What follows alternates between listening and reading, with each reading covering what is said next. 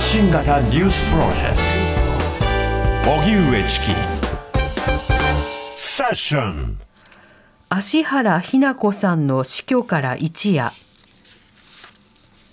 漫画家の芦原日奈子さんが亡くなったことを受け小学館は連載中の人気漫画「セクシー田中さん」について去年12月5日発売号が最後の作品になると明らかにしました。警視庁によりますと漫画家の芦原さんは昨日栃木県内で亡くなっているのが見つかりました。芦原さんの漫画「セクシー田中さん」は小学館の雑誌に連載されていて去年日本テレビ系で実写ドラマ化。脚本や登場人物の設定をめぐってはドラマ制作側と見解の相違があったなどと芦原さんのものとされるブログなどで経緯などが記されていました。小学館は芦原日奈子先生の生前の多大なご功績に敬意と感謝を表し謹んでご冥福をお祈り申し上げますとコメントしました。今悩みを抱えているという方へ相談窓口のご案内です。まずは心の健康相談統一ダイヤルです。全国どこからでも共通の電話番号に電話をすれば、電話をかけた所在地の公的な相談機関に接続されます。電話番号は0570-064-556もう一度0570-064-556 556番です。また、相談窓口、命の電話もあります。フリーダイヤル0120-783-556番。0120-783-556番です。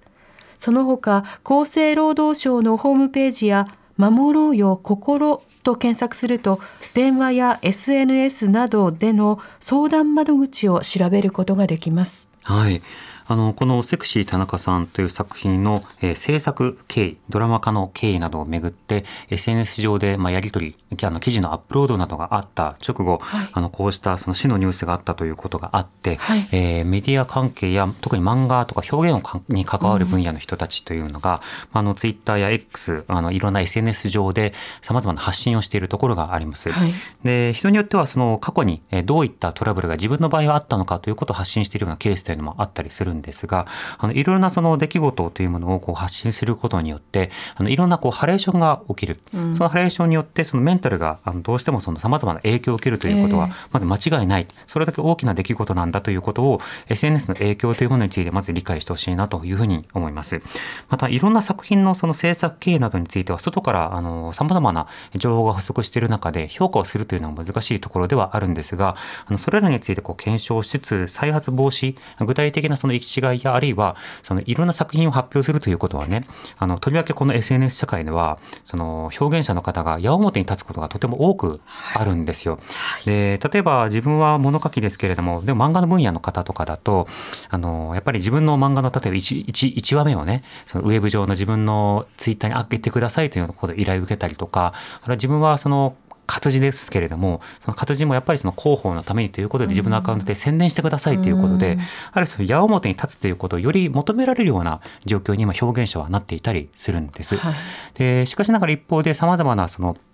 メディアミックスの仕事などになってくると関係者が増えてくると同時に、え関係社員などもその自分の権限内でできることは相当限られているということもあって、その矢面に出ない側においてのストレスというのも相当あるんですね。なので、そうしたようなそのことについて、いろんなその憶測ベースで考えたりするとか、対立ベースで議論するということではなく、丁寧に何の検証が必要なのか、でも検証から逃げてはいけない主体というのはあるので、その一歩一歩の積み重ねなどによって、再発を防ぐということをどうするのか、そこに焦点を当ててほしいなというふうに思います。TBS ラディオ発信型ニュースプロジェクト。セッション